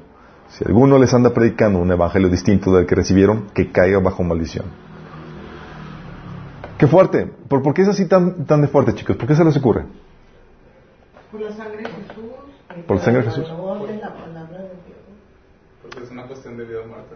Porque es una cuestión de vida o muerte eterna. Así de fuerte. Porque es, dices, oye, ¿por qué tan fuerte Pablo? Porque Pablo está diciendo, estás hablando de una eternidad, va a depender de esto. Y si a ti se te ocurre poner a cualquier cosa que no sea la Biblia como la autoridad máxima en asuntos de fe, tú estás frito. Sí. Así de fuerte. ¿Y sabes qué está apostando Pablo aquí? No solamente está diciéndote que la Biblia es la autoridad máxima, ¿a qué más te, te está enseñando entre líneas? Te está enseñando entre líneas que tu entendimiento personal de la Biblia está por encima de la enseñanza de los líderes. ¿La enseñanza qué? de los líderes. Ah. ¿Estás entendiendo? Tu entendimiento personal de la Biblia está por encima de la enseñanza de los líderes. Por eso dice que no, no te acerques. Porque no momento- tantos libros que no sean. Por eso, por eso la Biblia te está diciendo, por eso Pablo está diciendo, si a unos otros, un ángel del cielo, predica algo diferente, te está diciendo, ustedes deben tener su base en, cual, en, todo- en base a, lo- a las enseñanzas que yo di para identificar si lo que yo como pastor o como líder, como apóstol les enseño es algo correcto o no. Sí. Pero no sería mi entendimiento personal, porque si es mi entendimiento personal, cada persona puede tener un diferente entendimiento. Entonces volvemos al, al punto este de estar eh, creyendo lo que me convenga. No sería mi entendimiento personal, debe haber otra frase, ¿no? ¿Qué frase le pondrías? Mm, Tiene que ser de nuevo remitida a la Biblia, ¿no? De hecho, vamos a ver ah, algunos principios de interpretación en ese sentido, ¿sí? Digo, y vamos a ver algunas cuestiones. Pero a lo que, a lo que va todo este concepto es, cuando te estaba enseñando la Biblia que la Biblia, la autoridad máxima de la Biblia es, tú tienes que irte directamente a la fuente, a la Biblia, ¿sí? Oye, ¿cómo sé que, cómo interpretarla correctamente? ¿Cómo se ve que es correcto o no? La Biblia se explica. La, va- tiene ciertos candados que te, que te protegen, ¿sí? Vamos a verlos al final. La Biblia también tiene, es la fuente. Ah, mira, a poner un ejemplo. Tan así es la fuente de fe, que fíjate lo que dice, llega Pablo y Silas a predicar a la iglesia de Berea, y pues obviamente ven una especie de nueva enseñanza que nunca habían escuchado. Y no fueron des- des- des- deslumbrados porque, wow, el gran Pablo del que hemos escuchado, Silas, el que tembló en la, en la- en la- cárcel y fueron librados, wow, no, o sea, o fíjate lo que dice, Hechos 17:11. Los de Berea tenían una mentalidad más severa que los de Tesalónica y escucharon con entusiasmo el mensaje de Pablo, pero hicieron algo, sí. Día tras día examinaban las escrituras para ver si Pablo y Silas enseñaban la verdad. Así es. Uh, ¿Por qué? Ese es a lo que me refiero. Porque nadie está por encima de la Biblia. Si lo que te enseñan tiene que ir en base a ella. Y tú tienes que corroborar con la Biblia que esté bien. Sí. ¿Vamos? Por eso la Biblia dice en 1 Tesalonicenses 5.21 que examinarlo todo, retener lo bueno. Y acuérdense del, uso de los maestros. Lo que vienen a hacer los maestros que vienen a darte un entendimiento eh, a tu lectura personal de la Biblia. ¿sí? Vienen a enseñarte cosas que tal vez no habías considerado, pero que tiene que cuadrar en tu lectura personal de la Biblia. ¿sí? Entonces la fuente también de sabiduría y discernimiento que la Biblia enseña. Dice eh, la Biblia que Deuteronomio 4, 6 dice que esta es la verdad, la, vuestra, esta, es la- esta es tu sabiduría y tu inteligencia, hablando de la Biblia, imagínate. Tu sabiduría y tu inteligencia es esta, que es la palabra de Dios. Proverbios 2, 6 dice que Je- Jehová da sabiduría, de su boca viene el conocimiento y la inteligencia. Es la palabra de Dios la que da conocimiento e inteligencia. Y es tan valiosa, chicos, que está por encima de de tus posesiones. Dice Proverbios 4:7, sabiduría ante todo, adquiere sabiduría. Sobre todas tus posesiones, adquiere inteligencia. ¿Cuánto vale tu carro? ¿O qué, cosa tienes más que, sea lo más valioso?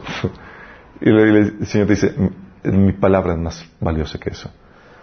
Tan valiosa que te enseña, dice Proverbios 8:11 que vale más la sabiduría que piedras preciosas. Ni lo más deseable se le compara. Sí. Así de fuerte.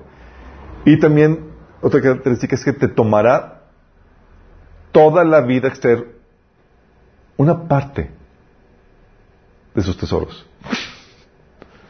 No todos sus tesoros, una parte. Me he topado con personas que me dicen, es que yo ya leí la Biblia. ¿Cuántas la leíste? Una. Y yo, ¿really? La Biblia está diseñada para leerse y releerse, y releerse, y releerse, y releerse. Si tú paras en tu exposición a la Biblia, en tu conocimiento, en tu lectura de la Biblia, ¿sabes qué pasa? Dice la Biblia que Dios te quita, te va quitando, te va quitando. Entonces no hay dos, o vas creciendo o vas decreciendo. No hay como que, ah, pues me quedé estancado. No, no hay, no hay tal cosa. Jesús lo pone de esta forma cuando dice en Mateo 13, 12. A los que escuchen mis enseñanzas se les dará más comprensión y tendrán conocimiento en abundancia. Pero a los que no escuchan se le quitará aún lo poco que entiendan. ¿Sí captas? Diciendo, si tú te dejas de exponer, si tú, si tú te continúas exponiendo a las enseñanzas de la Biblia, se te va a añadir más conocimiento. No dice que vas a alcanzar a la cúspide, dice simplemente se te va a añadir. sí. Si te dejas de exponer a la Biblia, ¿Se te va a quitar? se te va a quitar.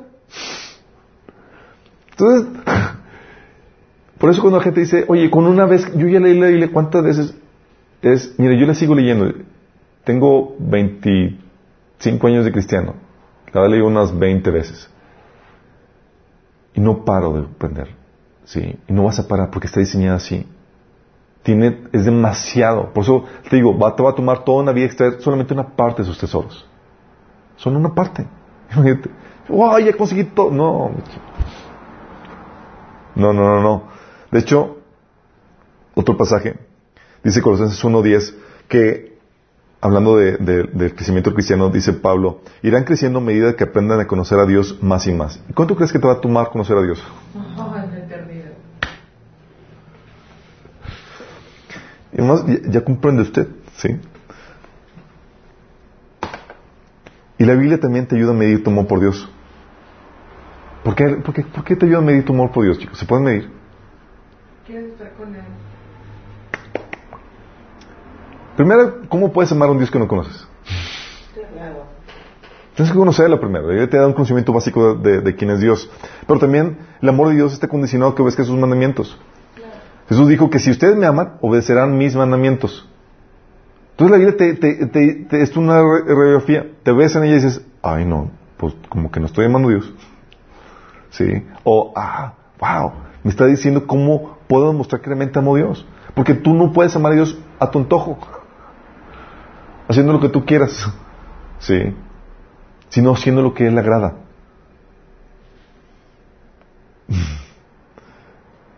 De hecho, Jesús decía, ¿quién es el que mama? El que hace suyo mis mandamientos y los obedece. Juan 14, 21. Su importancia, chicos, es tan vital porque su rechazo, ¿sabes qué causa? Muerte, engaño y el rechazo de Dios. Así como que no quieres, ah, sí. Y Dios no se le ha afectado. O sea, creo que entiendas esto. Dios es eterno, es autosuficiente y no lo necesita. Sí. Cuando vamos con la gente, no le estamos haciendo un favor a Dios. Si cuando te digo, lee la Biblia, no le estás haciendo un favor a Dios. Es Dios que no te hace un favor a ti. Sí. Porque tu ignorancia de la Biblia causa muerte, destrucción. Dice Oseas 4:6, mi pueblo fue destruido porque le faltó conocimiento. Y no fue un conocimiento de matemáticas, es por cuanto desechaste el conocimiento, yo te, eh, yo te echaré del sacerdocio, porque olvidaste la ley de tu Dios también, yo me olvidaré de tus hijos. Está hablando del conocimiento de la palabra. Sí. Porque la única razón, lo único que, el único elemento que tiene el enemigo para poderte engañar es tu, ignorancia. Si no, si, no si ignoras la, la verdad, ¿cómo vas a conocer la mentira? No te puedes defender. La única forma de distinguir la mentira es conociendo la verdad. Sí. Por eso dice Isaías 8:20, busquen las instrucciones y enseñanzas de Dios. Quienes contradicen su palabra están en completa oscuridad. Así de fuerte. Y en 2 Tesalonicenses 2, del 11 al 12, nos habla de qué hace Dios cuando la gente rechaza su verdad. Dice que Dios les envía un poder engañoso para que crean la mentira, a fin de que sean condenados todos los que no creyeron la verdad, sino que se complacieron en la justicia. Qué fuerte. ¿Sí? Porque Dios dice, ¿no quieres? Bueno, te dejo al otro proveedor. Y el otro proveedor provee mentiras. Sí. O cobra los favores. Cobra los factores. Cobra factura. Sí. Para su interpretación, vimos una serie de cómo escuchar la voz de Dios. Vimos tres sesiones donde hablamos acerca de eso. No voy a meterme con eso. Pero sí quiero que tengan un parámetro general. Sí. Porque la Biblia tiene. Tú no puedes sacar de la Biblia el texto para que diga lo que tú quieres. ¿sí? La Biblia se defiende, tiene ciertos candados. Si tú sacas un texto que dices, yo, yo, yo entiendo esto, y si tu entendimiento contradice otra parte de la Biblia, está mal. La Biblia te va a contradecir si, si, si tu interpretación es incorrecta. ¿Sí? ¿Se acuerdan cuando vino Satanás con Jesús y le sacó una interpretación de la Biblia? Le dijo, Jesús, la Biblia dice que te tires porque Dios va a mandar a sus ángeles a que te cuiden y que no tropieces, ¿sí? Y te van a sostener en sus manos.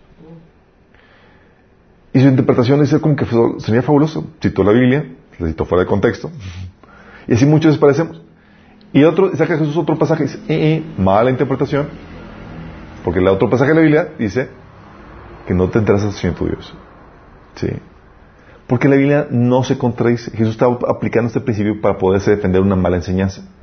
¿Sí? Y hay varios principios. Y uno, el principio de interpretación es el principio de la gente común. ¿Qué se les ocurre?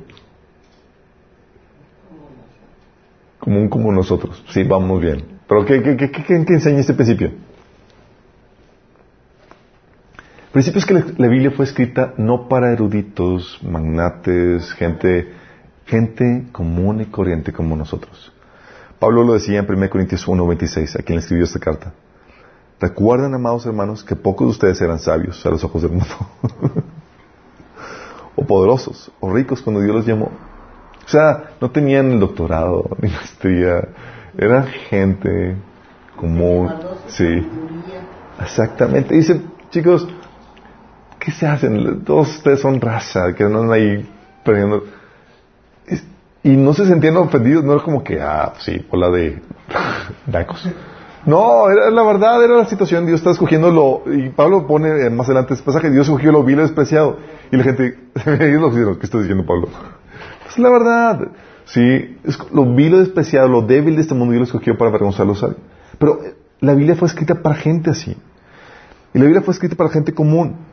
O sea, no tienes que tener un rango especial, una posición especial, un título especial para poderte apropiar de ella. Fue escrita para ti, a tu nivel.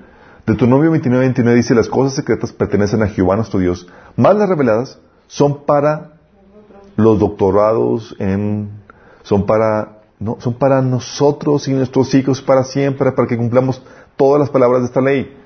A tal nivel era diseñada la Biblia que era diseñada para que las, las palabras de la Biblia se enseñaran a niños.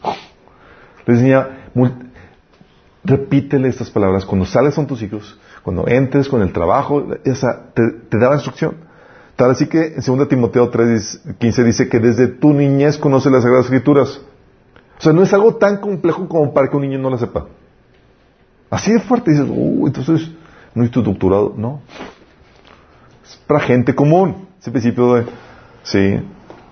Dice que desde niñez conoce las escrituras para darte la sabiduría necesaria para la salvación mediante la fe en Cristo Jesús. O sea, desde niño, primero escrituras, podía tener el conocimiento necesario para la salvación. Sí.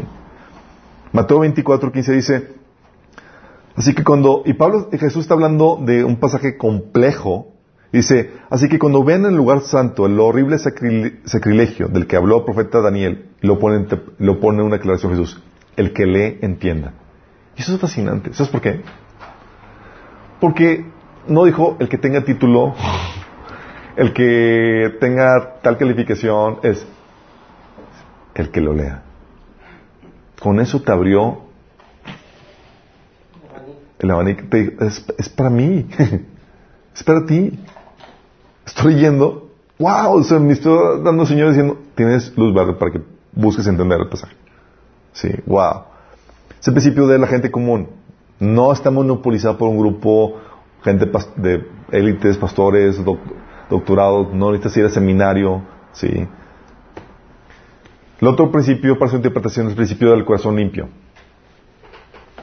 Es muy importante porque la razón, la principal razón por la cual se, se tuercen las escrituras no es porque no se conozcan o no se tenga el texto o no se no tengan el entendimiento para, para leerlo. ¿Sabes cuál es el problema? Corazón no limpio, no arrepentido. Que lees un texto y no te agrada porque no te has arrepentido. Sí. no tiene corazón limpio. O porque te gusta tu pecado. No. Te gusta tu pecado, oye, ves este pasaje y lo dice claro y sencillo. Dice, pues, ¿sabes qué? Y buscas cuadrarlo a tu pecado empiezas a torcerlo. ¿Sí? O ves un pasaje en un texto, fuera de contexto, que se encaja con tu filosofía. ¿Sí? Y no te ves atrás de nada, pero dices, aquí lo, lo saco. Y lo sacas en tu ideología. Porque si no tienes el corazón limpio, tú vas a terminar leyendo lo que tu corazón corrompido quiere leer. Y vas a rechazar y vas a corromper el texto para poderlo adoptar a tu corazón eh, correcto. De hecho, Romanos 1 del 18 al 19 habla acerca de esto. Fíjate lo que dice. Porque ciertamente la ira de Dios viene revelándose desde el cielo contra toda impiedad e injusticia de los seres humanos que con su maldad obstruyen la verdad. Es tu maldad la que tuerce las escrituras. Dice, me explico, lo que se puede conocer acerca de Dios es evidente para ellos, pues Él mismo se los ha revelado. Y aquí está hablando de la creación, pero también se aplica la palabra. Sí.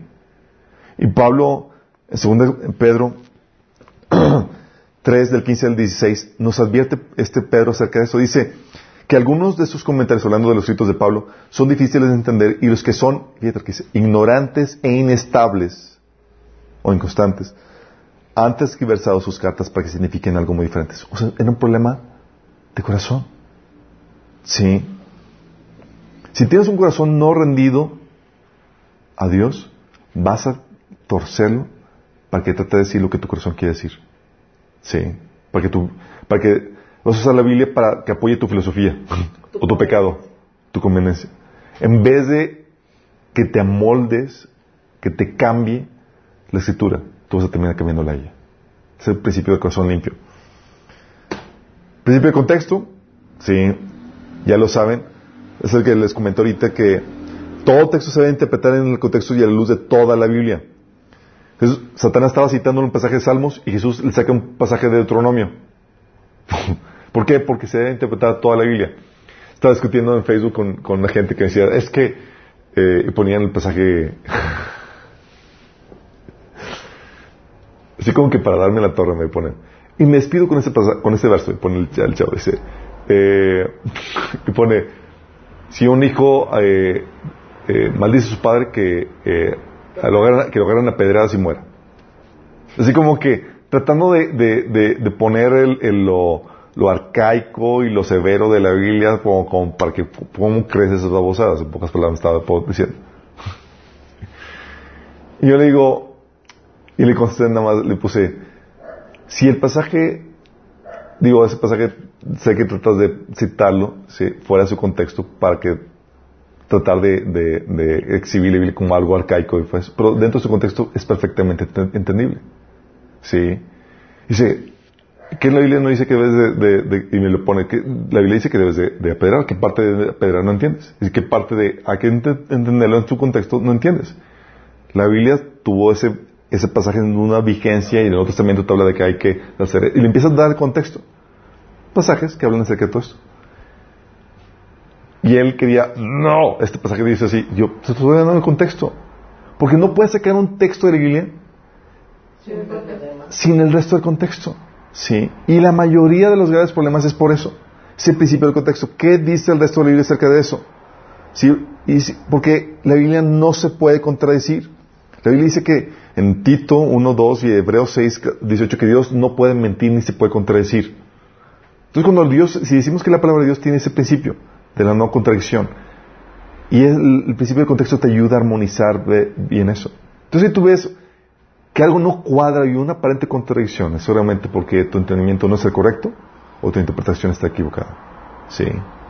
Y lo que hace la Biblia es que viene a armonizar todo eso. Y aún en pasajes complejos o difíciles. Por ejemplo, recuerdo cuando empezaba leyendo la Biblia, la Biblia decía, en el pasaje en 1 Juan, que a Dios nadie lo ha visto jamás. ¿Y quién recuerda pasajes del, del Antiguo Testamento donde vieron a Dios? Sí. Y dices, se contradice la Biblia. Y Dios dice, no, tu entendimiento es chiquito. Y luego cuando empiezas a investigar, te das cuenta que, oh, no se contradice. A quien vieron fue a Jesús, que es la segunda persona de, la Trinidad. Sí, más no Dios el Padre. Dices, wow. Si empiezas a ver cómo cuadra y que las aparentes contradicciones no son contradicciones signos, son revelaciones y entendimientos más profundos. Y vas captando más cosas. Sí. Entonces la Biblia no se contradice y se interpreta dentro del contexto. La otra es el principio de integridad de texto. ¿A qué creen que se refiere este? Los que hacen todo. El principio de integridad de texto es que no puedes quitar, torcer, modificar o ignorar ningún pasaje. Si no es como que, ah, este pasaje incómodo, mejor lo, lo hago a un ladito. Sí. Y hay gente que le gustaría ignorar algunos pasajes. Toda la Biblia está diseñada por Dios, es como que es inspirada por todas partes. Recuerdo una plática con otro cristiano que, bueno, se apartó a final de cuentas, pero me, me dice, es que enojarse es pecado. Y yo, no sé qué es, pecado. Y le paso los pasajes donde Jesús se enojó y agarró el, el látigo y empezó a... Dice, no, es- es- esos pasajes definitivamente no son inspirados, no, no son, no son inspirados, no son del, no- esas partes no son inspiradas eh, por Dios. Cuando tú empiezas a decir qué parte sí y qué parte no, ¿sabes qué estás utilizando como estándar? Tu opinión. Y tu opinión no sirve como estándar. Estás creyendo como, estás creyendo en pocas palabras que tú quieres. Entonces, este sí, este sí, este no. Este no, no, no sirve como, sí, o es toda inspirada o no lo es. ¿Sí? Entonces el principio de texto es, no puedes ignorar algunos pasajes, aunque sean incómodos. Y personas, testigos de Jehová y demás, ignoran o tuercen pasajes. Recuerdo discutiendo con un amigo acerca la predestinación. Eh, le digo, oye, ¿y este pasaje pues, contradice todo demás? Y sí, pero nada más es uno. Pero está en la Biblia y no puedes quitarlo. ¿Qué haces? Dice, pero pues nada más es uno. ¿Sí? ¿Cómo lo haces que encuadre en todo esto? O sea, no puedes ignorarlo, no puedes ocultarlo, no puede ser como que no hay ahí nada ahí. ¿Sí? De hecho, Jesús es lo que decía, ¿sabes? qué- qué? En una discusión estaba diciendo, está diciendo, es que tú te haces ser, eh, te haces hijo de Dios. Sí. Y Jesús dice, si Dios llamó dioses a aquellos a, quien vino, a quienes vino la palabra, y dice Jesús, y la escritura no puede ser quebrantada. ¿Por qué? Y siguió su argumento. O sea, pasaje incómodo. Y Jesús le dice, está. Dice, y no puedes hacer como que no está aquí o es un pasaje incómodo. Es, ahí está. ¿Qué haces con eso? Sí. Y mucha gente, por ignorar pasajes, chicos, llegan a doctrinas equivocadas. ¿A qué me refiero? Sí. Pasajes, por ejemplo, que llegan... eh, ¿Han escuchado algunos pasajes como los de... Eh, quiero que las mujeres no se vistan con joyas, ni... eh, pensan- eh, ostentosos, ni cosas. Y dicen, ya, es que no podemos usar joyas y toda la cosa. Digo, ok, si estás interpretando eso, armonízame el resto de los pasajes de la Biblia que sí van bien de las joyas. No, porque no puedes ocultar, están ahí. Y se quedan así con qué. Porque si tú ignoras esos pasajes, vas a tener una mala interpretación de ese texto. Porque la Biblia no se contradice. Y no se debe ir la integridad del texto. Y por ignorar otros pasajes y te las meten así como que, "Ah, eso es que ese no, sí. Yo le decía, platicando con una persona, le decía, ¿qué haces con eso? Dice, ah, pues muy sencillo. En el Antiguo Testamento, porque no estaba toda la revelación, estaba mal. Y en el Nuevo Testamento ya está toda, toda la revelación y todo ya está bien. Sí, pero en el Nuevo Testamento te menciona que Dios te va a vestir con ropas de gala, coronas, que son adornos y demás. Dices, ¿qué haces? Sí. ¿Las joyas permitidas o no permitidas? No, pues no me las pongo. Pero por no entender eso, llegas a una mala interpretación por ignorar otro- o violar este principio de, integridad de texto. ¿Sí? Entonces, cuando traes un texto, es, quieres interpretarlo, es con, trae a la, men- a la mesa todos los pasajes que pueden contradecirlo aparentemente y tienes que armonizarlo. ¿Sabes cuál es la solución a esa, a esa problemática? De las joyas y demás. En este caso, cuando estamos hablando de, la- de las joyas que la Biblia apa- aparentemente que los contradice, la, solución es sencilla. En ese tiempo de gracia, Dios cambia el, el- el- la prioridad al adorno interno, al mostrar el carácter de Cristo. No está en mal en sí mismo, sí. Pero Dios quiere mostrar al mundo que la prioridad para nosotros como iglesia es la belleza interna, no porque esté mal por per se, sí. Esa es la interpretación que viene, que viene a la luz de toda la Biblia. Eh, discutimos eso en una aplicación un domingo para que lo puedan ver. Entonces no puede ser quebrantada, no puede ser también el principio de la revelación no contradictoria, que es la nueva revelación no contradice la anterior, sino que la, la cumple o la complementa. Jesús lo puso muy claro en este principio, en Mateo 5, de 17 al 18, dice, no penséis que he venido para abrogar la ley y los profetas.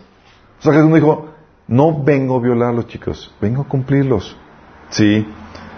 Por eso Jesús, por eso, no más piensen en lo que sucedería. Si la nueva revelación pudiera dársele el permiso de ser contradictoria al anterior, ¿qué pasaría? Pues no. Ya no, ya no sería. Si a la nueva revelación se le pudiera permitir ser contradictoria al anterior, no habría de forma de determinar que la nueva revelación es correcta o incorrecta. Es como, ¿cómo sé que la nueva revelación, o sea, nada más por ser nueva, entonces debo aceptarla? No habría forma de saber si es correcto o incorrecto. Por eso, el principio de la revelación no contradictoria es, la nueva revelación no contradice la anterior, sino que la cumple o la complementa. Y los mormones dicen, no es que, los mormones dicen que la nueva revelación puede, se le permite ser contradictoria a la anterior. Sí, sí, sí. Y dice, ¿dónde sacas eso? Y dice Pablo, dice Jesús. Y dicen ellos, Jesús dijo a los, a los judíos, a, los, sus discípulos, que no vayan a, a los gentiles. Y luego cambió de opinión, cambió de revelación. Y yo, ¿really? Y no han leído todo el Antiguo Testamento como la profecía de que Dios iba a alcanzar a los gentiles. Es todo, todo esa de llegar a alcanzar a los gentiles es cumplimiento de la revelación pasada. El Nuevo Testamento estaba, eh, estaba eh, Anunciado. anunciado en el Antiguo Testamento, chicos. No es revelación contradictoria, es incumplimiento del Antiguo Testamento. Sí. Entonces tienes que entender eso. Si, sin este principio, nos tragaríamos cualquier revelación nada más por el hecho de ser nueva. Y el principio de la no monopolización. El principio de la no monopolización es que ninguna Revelación. de la Biblia es de interpretación privada, no es como que alguien pueda decir, depende de mi revelación particular, privada, o de mi iglesia o de mi denominación, para poderlo recibir. Sí, y solamente yo lo tengo. Segunda de Pedro 1 del 19 al 21 habla acerca de esto. Dice, tenemos también la palabra profética más segura a la cual hacéis bien estar atentos como una antorcha que alumbra en lugar oscuro hasta que el día esclarezca y el lucero de la mañana salga en vuestros corazones. Entendiendo primero esto, que ninguna profecía de la Escritura es de interpretación privada, porque ninguna profes, ningún, porque nunca la profecía fue traída por voluntad humana, sino que los santos hombres que Dios habla, ah, de Dios hablaron siendo inspirados por el Espíritu Santo. Entonces ninguna revelación es de interpretación privada. Eso es muy importante, chicos, porque no hay ni una revelación ni un entendimiento que eh, una persona que pueda atribuirse una revelación de entendimiento del cual depende tu entendimiento de la Biblia. Te voy a poner un ejemplo para que entiendas esto. Hay una visión de una hermana, esto, este ejemplo es real, que vio que, según esto dice, que ella, Dios, la llevó al infierno, y en el infierno vio a gente, a hermanas que están en el infierno porque se maquillan. Sí. Entonces, imagínate, llega al infierno porque se maquilla. Entonces, ella sa- sale de la revelación de su éxtasis y saca la ley y dice: Es que, hermanos, no te debes de maquillar porque si te maquillas te vas al infierno. Y luego la pregunta más obvia es: ¿dónde viene esto en la Biblia? Sí. Si depende de, de su revelación particular, ¿sabes que no es de Dios? Porque no es como que, ahora de ella depende, o ella tiene el monopolio de revelación. Y una revelación tan crucial que la salvación depende de ella. Sí, porque la Biblia no es lo suficientemente clara. Digo, si fuera Isaías, ella, o alguien así. Ni aún así. No, yo sé, yo ¿Sí me explico? Es como que luego dice, es que la Biblia dice que no te usar, eh, eh, eh, eh, no, pero no viene nada de maquillaje, mi chavo. Sí. Entonces, eh, no es como que la revela- resulta que la Biblia necesita de tu revelación particular, individual, monopólica, para poderse entender. ¿Really? No es así como opera. Es el principio de la no monopolización. ¿Sí? O, llega este Moroni con su revelación de que, ah, es que la Biblia ahora entiende bajo la revelación de Moroni. Tampoco. El ángel, sí. o, o incluso profecías así media disparatadas que llega una hermana y me dice, este hermano, llegó un profeta y dijo que todas las casas tienen que ser ungidas y las que no iban a ir el ángel de destrucción iba a haber muerte. Yo, really? O sea, nuestro bienestar va a depender de una revelación monopolizada por esa persona, no de las escrituras. A lo que voy con esto es que si algo quiere revelarte, Señor, y algo característico por Señor, algo que es una revelación característica por Señor, es que está abierta, accesible a que cualquiera pueda examinar y ver claramente en la Biblia. ¿Sí me explico? Es como que, a ver si es cierto, déjame checar. Ah, pues sí, sí viene en la Biblia. Yo lo estoy leyendo y lo puedo entender. Pero si tú no lo puedes acceder directamente a la Biblia, están monopolizando, tratando de monopolizar la relación. Si, por ejemplo, dicen, oye, eh, resulta que la Virgen María ascendió al cielo en cuerpo físico. Ah, déjame checar. No veo nada en la Biblia. Ah, pero es que esta revelación me la dieron a mí. Really? Really? Sí. Una revelación así privada no se puede dar. Si yo no lo puedo ver en la Biblia, si no es pública en la Biblia, para que todo el mundo lo entienda en la Biblia, no es de Dios. ¿Con eso terminamos? Si son aumenta algunos ejemplos, eh, hay más eh, eh, principios de interpretación, pero quiero que entiendan con eso que el cristianismo, chicos, no se basa en emociones, ni en sentimientos, ni en opiniones personales, ni de líderes, sino en la palabra de Dios. Y ahora con eso tienes un entendimiento más claro de este libro tan maravilloso. Sí. Sus cualidades, sus características que la validan y cómo se formó. Sí. Con eso quiero que tomemos una apreciación diferente a la Biblia. ¿Sale? Vamos a terminar con la oración. Amado Padre Celestial, damos gracias, Señor, porque podemos, Señor, apreciar el tremendo libro que tenemos en nuestras manos, Señor. Gracias por revelarnos tu palabra, Señor. Gracias por hablarnos. Gracias por inspirar a tus profetas y apóstoles, Señor, para plasmar en escrito, Señor, tu palabra. Gracias por resguardarla, Señor, de, tanta persecución. Gracias por darnos las credenciales que la validan, Señor. Porque por ella podemos conocer y entenderte a ti, Señor, y, y recibir la salvación que tú nos obsequias. Señor, que si hay alguna persona que nos está sintonizando viendo que no le ha entregado tu vida a Cristo, Señor, que no le ha entregado tu vida a ti, Señor, que no se ha rendido a ti y a tu palabra, creo que tú pongas en ellos esa convicción de pecado que los lleve a rendir sus vidas a ti, Señor. Y a nosotros, Señor, que podamos caminar en temor y reverencia a la luz de tu palabra, Señor. Viendo, Señor, en realidad cómo somos al reflejo, Señor, eh, que nos da ella, Señor. Que sea ella la que nos diagnostique, que sea ella la que nos ayude a discernir los pensamientos y las intenciones que hay en nuestros corazones, Señor. Y que podamos cambiarnos, Señor, a tu imagen y semejanza. Lo pedimos en nombre de Jesús.